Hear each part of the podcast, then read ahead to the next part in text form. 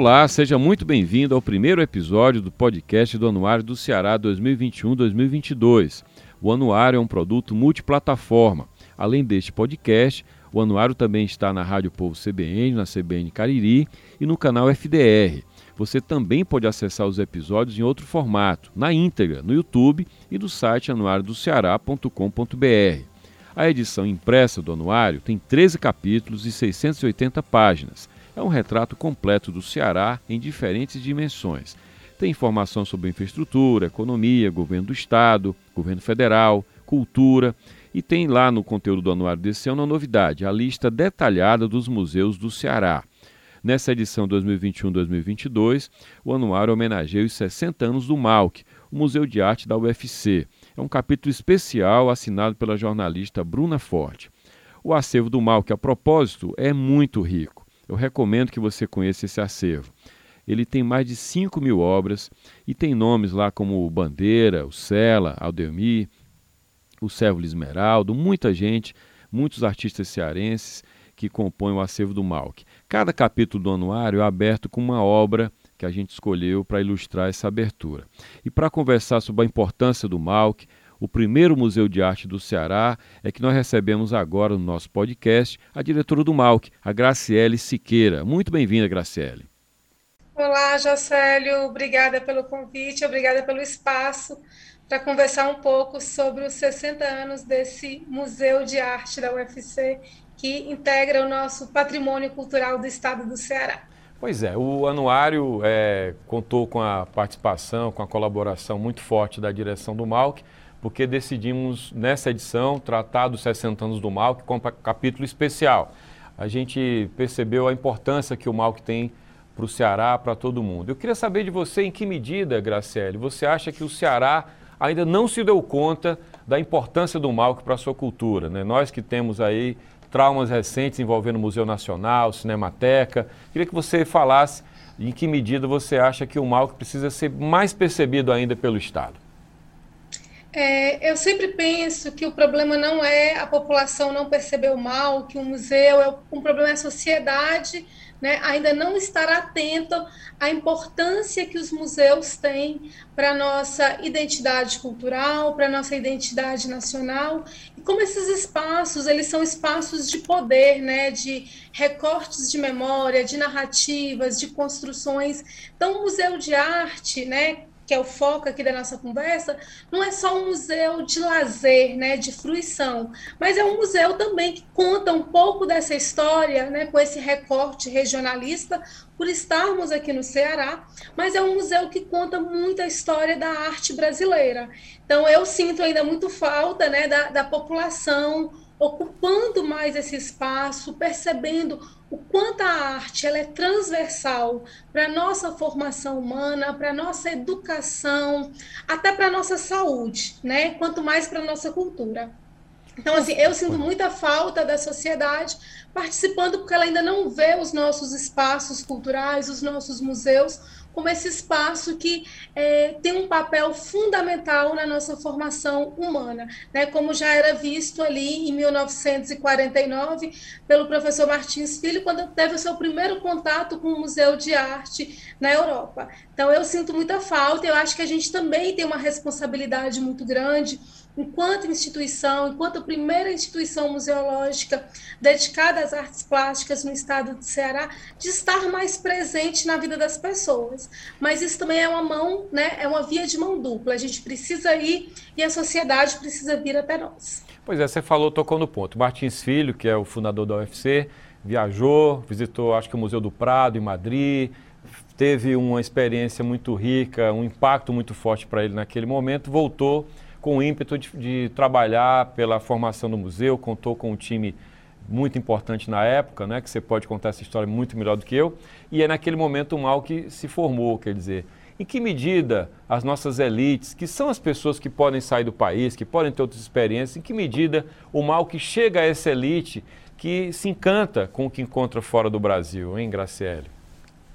Bom, para mim, o professor Martins Filho é um visionário, né? Porque ele visita a Europa ali em 1949, se encontra com Antônio Bandeira lá em Paris, é, tem o seu primeiro contato com os museus, com esse universo é, institucionalizado né, da museologia, dos espaços culturais, até porque no Ceará, é, a gente naquele momento a gente só tinha o Museu do Ceará, que era um espaço dedicado à história oficial do nosso estado, não tinha esse viés é, artístico.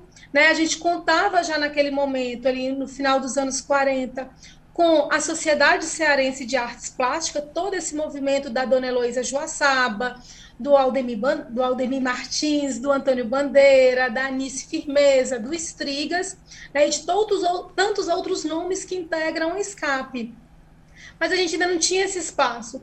E ele volta muito tocado por isso, ele volta muito encantado com é, como esse, esse, essa, esse contato com os museus europeus mexeram com ele. E ele imagina né, como é que esses espaços podem mexer com uma sociedade que é carente de espaços é, culturais. E ele volta, né, demora alguns anos para ele conseguir institucionalizar esse sonho, demora aproximadamente 12 anos, só a partir de 1959 que ele de fato começa o trabalho junto com Dona Heloísa, com Zeno Barreto, com o Sérvulo Esmeraldo, com Lídio Xavier é, Júnior, dessa circulação, dessa é, co coleta, né, esse mapeamento do patrimônio cultural do nosso estado, desse patrimônio artístico, e é para chegar na formação desse museu e inaugurá-lo em 1961.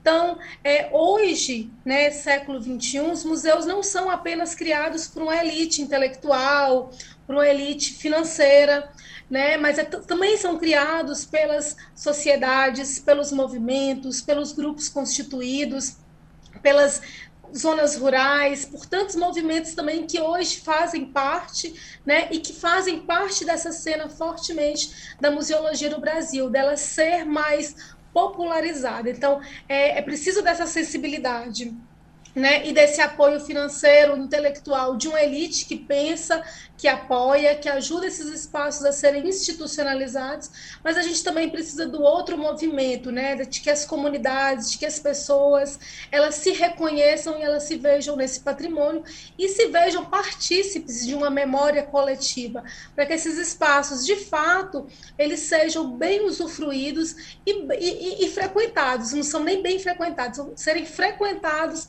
pela nossa sociedade. Então a gente precisa desse encontro, né, de quem detém um poder e um conhecimento também de quem detém um saber tradicional, como é o caso né, da nossa cultura tradicional brasileira, em especial aqui vou dar destaque para a nossa cultura tradicional do Cariri, do Ceará, de Cascavel, de lá da terra do, do, do, São Francisco, ali de Canindé, Canindé. Uhum. Canindé. Então a gente tem outros lugares também que são detentores de saberes que a gente precisa desse encontro, esses espaços institucionalizados ou não, para que eles existam e façam parte. Certamente espaço pelas crianças, aproximar as escolas, não é? Um trabalho proativo.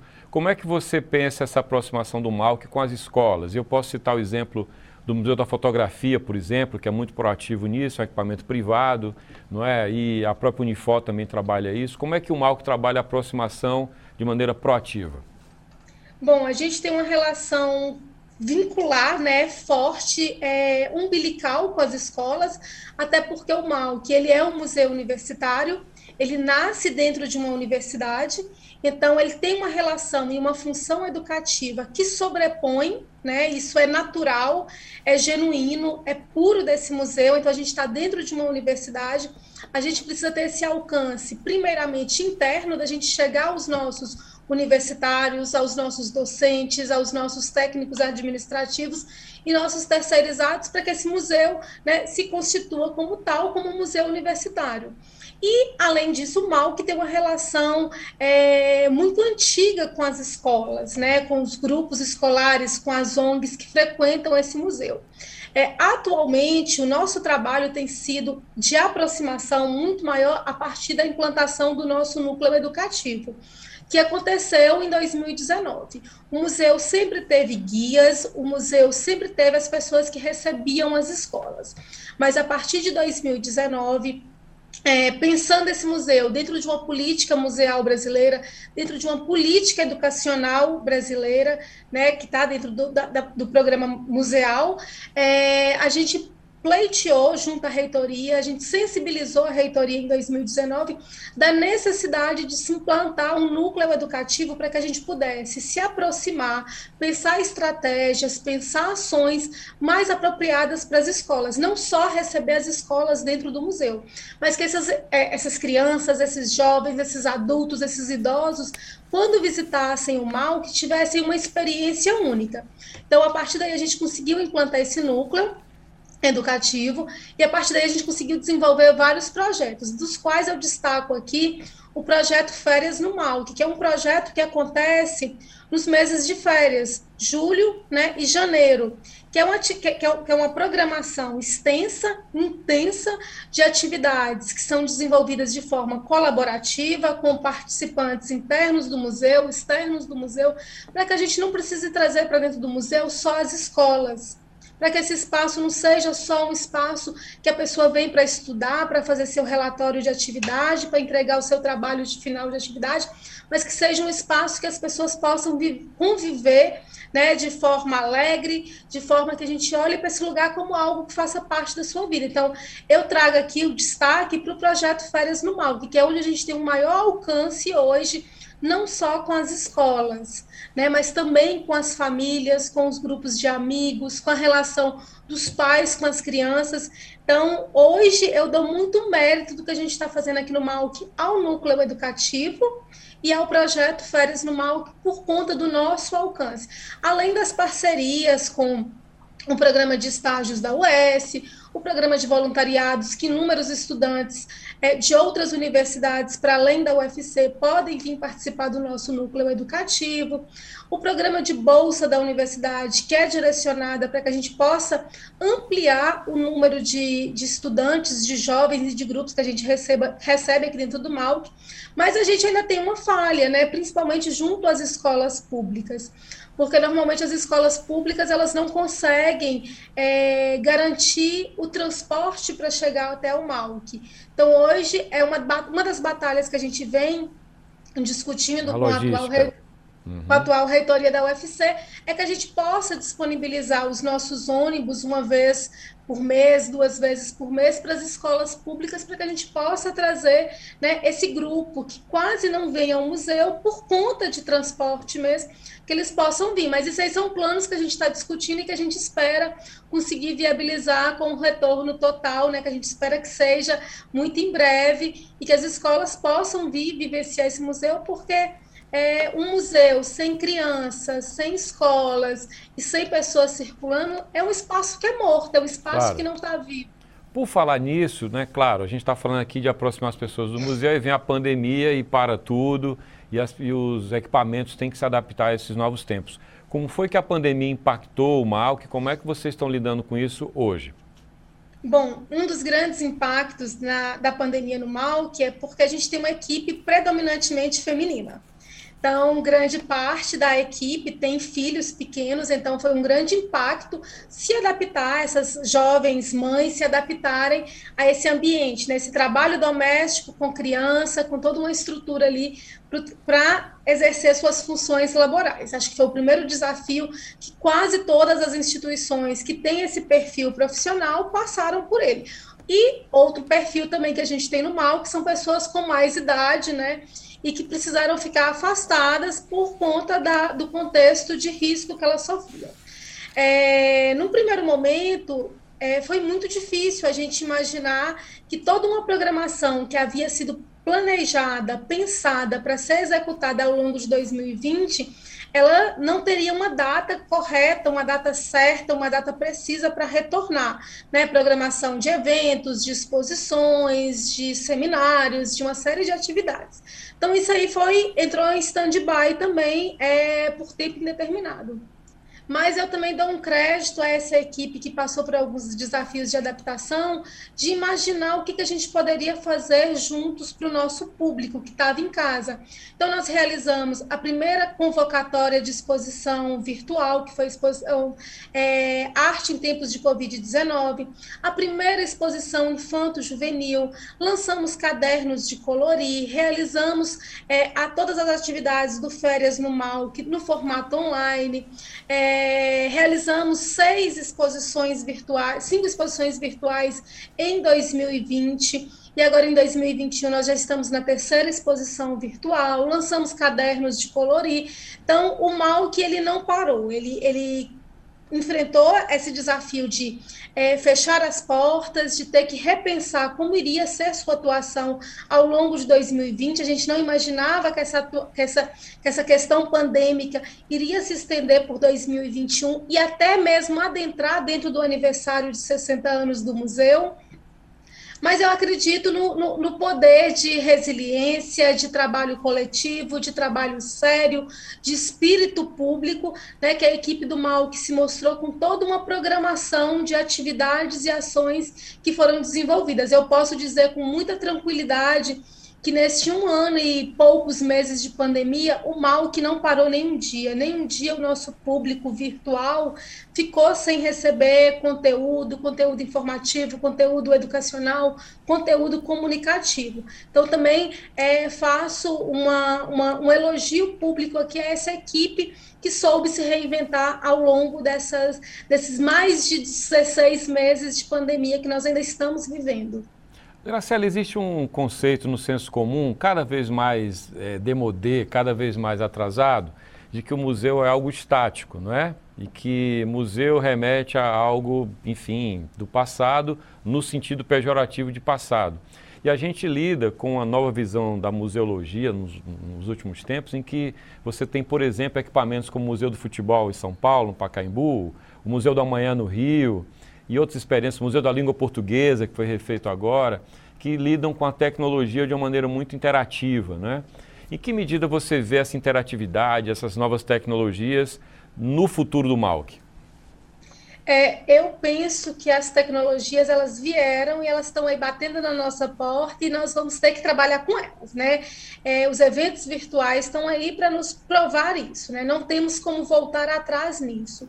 E como todo museu, eu acho que a gente precisa se adaptar, trazer essas, é, essas estratégias tecnológicas, inovar esses espaços, deixá-los mais atraentes. Né? Mas é, um museu como o Mal, que um museu de arte, nada ainda vai superar a relação de você olhar para uma cidade em festa do Antônio Bandeira, um Rolando para a Terra do Raimundo Sela, uma rendeira do Aldemir Martins, um mestre Nosa, um padre Cícero do mestre Nosa.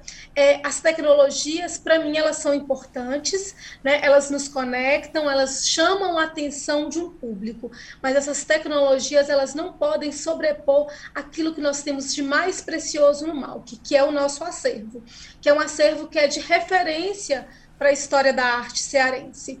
Então, eu, Graciele, né, não troco a experiência de sentar ali cinco minutos diante do Cidade em Festa por ver o Cidade em Festa numa animação. Mas isso sou eu, mas eu acho que ela é importante e a gente precisa estar atento, né, e precisa incorporar essas tecnologias dentro de todos os tipos de museu, desde que a gente tenha condições de é, implantá-las e mantê-las, porque também é uma necessidade, né? E é um, é um serviço que se torna caro, principalmente nas instituições é, museológicas cearenses, que se instituiu é, obrigatoriamente que elas sejam gratuitas. A gente tem uma dificuldade ainda no Brasil, mas eu destaco aqui no Ceará, da gente é, pagar ingresso para visitar os nossos equipamentos museológicos, os nossos, os nossos museus estaduais. Né? Eu acho que na hora que a gente romper tudo isso, é, esse olhar que você nos trouxe aí, né, que é um senso comum, isso já rompeu, isso já mudou, isso já melhorou muito. Né? Eu falo por mim, porque eu entrei na museologia em 2001, há 20 anos atrás, né, e todo mundo dizia que museu era lugar de coisa velha, coisa antiga. E hoje a gente está em 2021 e as pessoas estão dizendo que os museus são lugares vivos. Então, isso é muito bom. Eu, como museóloga, eu fico muito feliz de estar ouvindo isso hoje no século XXI. Os nossos espaços são vivos, né, e a gente precisa das pessoas circulando para que eles se mantenham ainda mais vivos. Mas a gente precisa sim incorporar, e eu espero que no futuro a gente consiga começar pelo básico, que é implantar os audioguias para implantar acessibilidade, as peças táteis, é, as audiodescrições, para que a gente possa começar com estratégias que sejam primeiramente inclusivas com o público que hoje ainda é excluído dos nossos equipamentos é, culturais, que são as pessoas com deficiência, é, normalmente auditiva e de visão. Então, é, eu desejo que nesses próximos anos, eu ou o próximo gestor que estiver à frente desse museu, que a primeira tecnologia que a gente invista é de tornar esse espaço cada, cada vez mais acessível e inclusivo para todos. E aí sim, a gente repensar todas essas formas de expor e trazer, sim, essas tecnologias para animar, para trazer um novo olhar, hum. mas jamais para substituir essa relação que a gente deve ter e que é importante de se ter com uma obra de arte única. Bom, a gente falou aqui do, do acervo, você tocou no ponto, a gente na abertura falou 7 mil obras, é um acervo muito rico.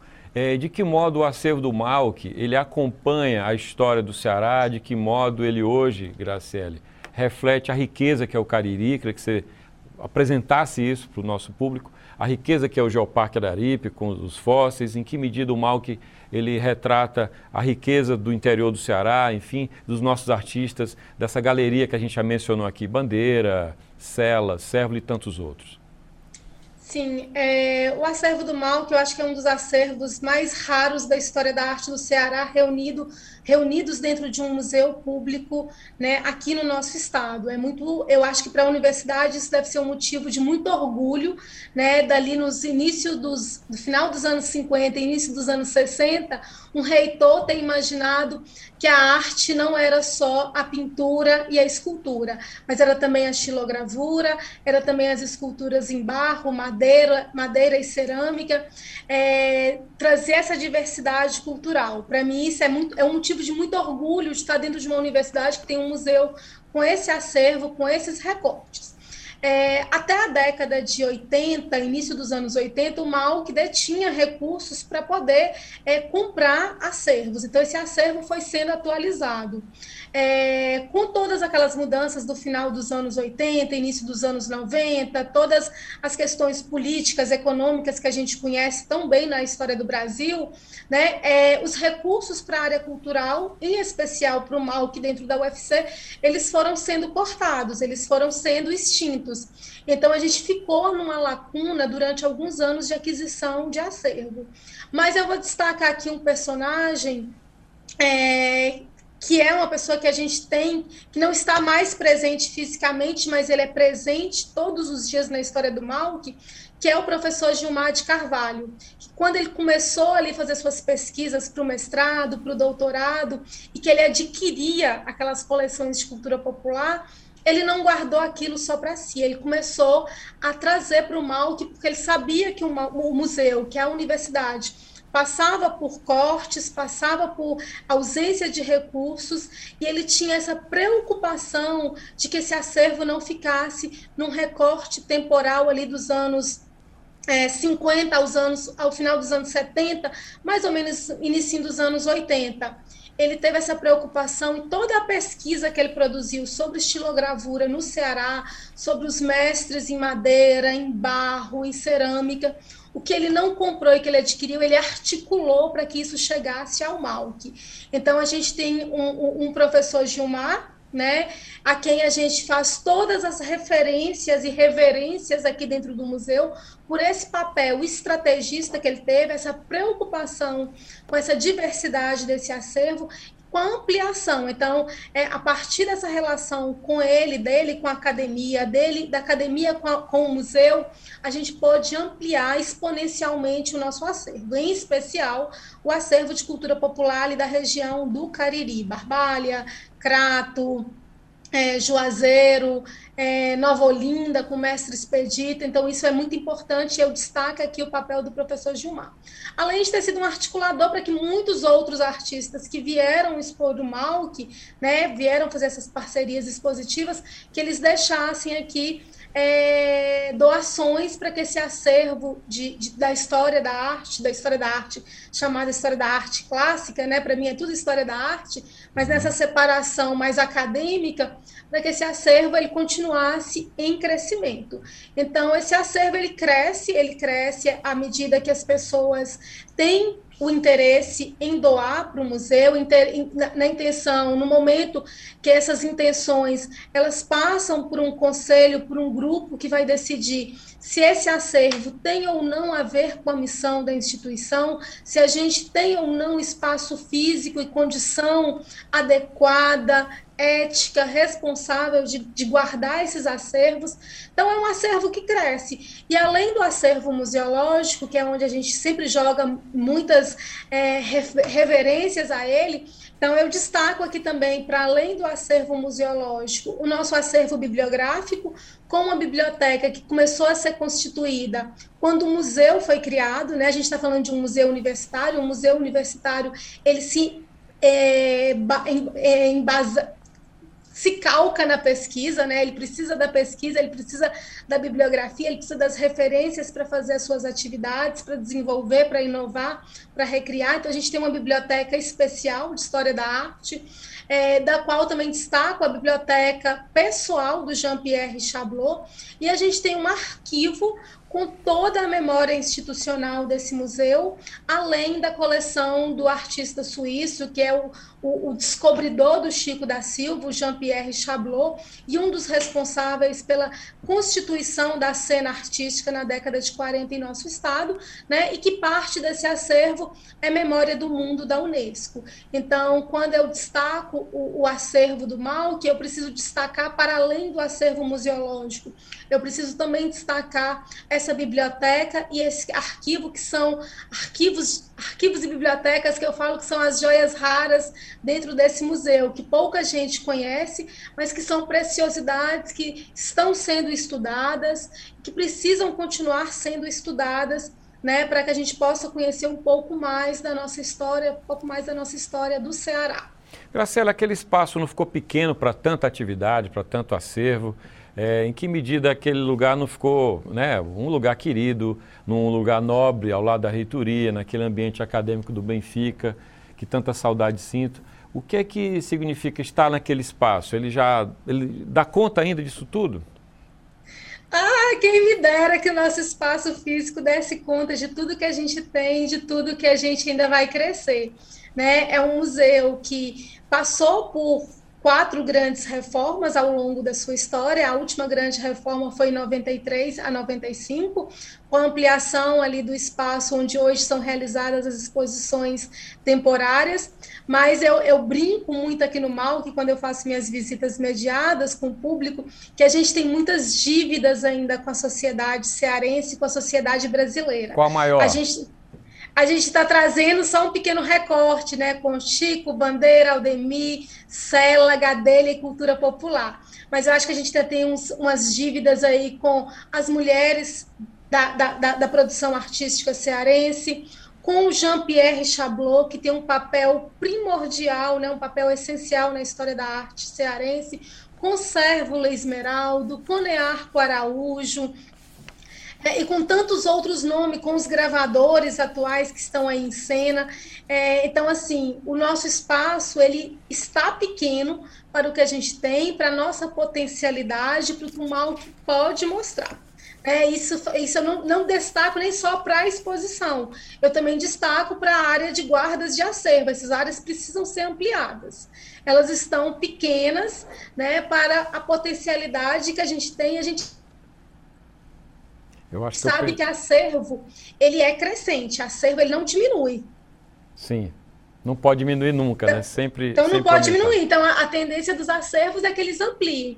É, Graciele, é, pra, hum. pra, só para concluir, meu tempo está acabando com você, eu queria é, registrar, ratificar como foi importante para o anuário ter a celebração dos 60 anos do MAUC É, é, ao mesmo tempo um convite para quem está assistindo a gente. O anuário procurou contar essa história no texto da Bruna, você está nesse capítulo. Tivemos uma, uma, uma curadoria de obras de referência do acervo do Malc. Claro, é um convite para que as pessoas conheçam o museu. Eu queria que você falasse rapidamente sobre esse capítulo, o que é que você sentiu dele. Eu sei que você nem pôde ver ainda o resultado final, mas do trabalho de discussão, de apuração, o que é que você espera desse capítulo?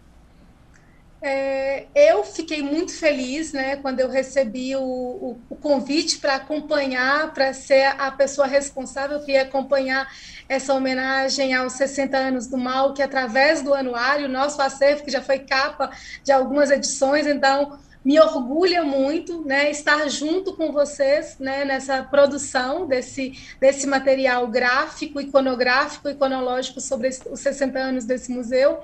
E, pelo que eu vi na edição comemorativa do jornal O Povo, lá com o Gabriel, é, e foi maravilhoso o retorno que ele nos deu, o olhar que ele trouxe para a pesquisa, né, a forma como ele conduziu. Eu tenho certeza que, é, com os diálogos com a Bruna, esse capítulo está imperdível. Eu estou curiosa para ler.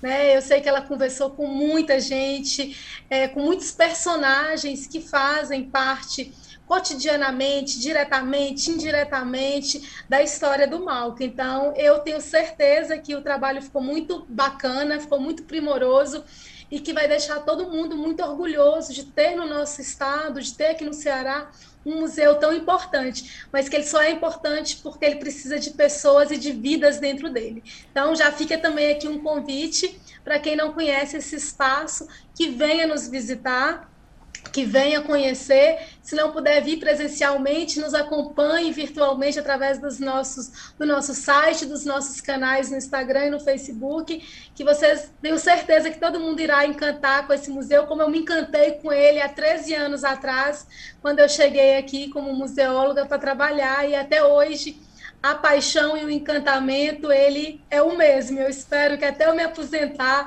é, eu continue me apaixonando diariamente por esse espaço, porque ele é muito encantador. Graciele, muito obrigado, parabéns pelos 60 anos do Malc. Foi um prazer ter você também no capítulo, portanto, parabéns para o Malc, parabéns para você. Obrigado. Muito obrigada. Muito bem, essa foi a Graciele Siqueira, diretora do MAUC, no primeiro episódio do podcast do Anuário do Ceará. Muito obrigado a você pela sua audiência e até o próximo episódio. Patrocínio Assembleia Legislativa do Ceará, Prefeitura de Fortaleza, IEL, Senai, SESI e FIEC. Apoio Governo do Estado do Ceará. Avançando juntos, o trabalho não para. Promoção O Povo. Realização Fundação Demócrito Rocha.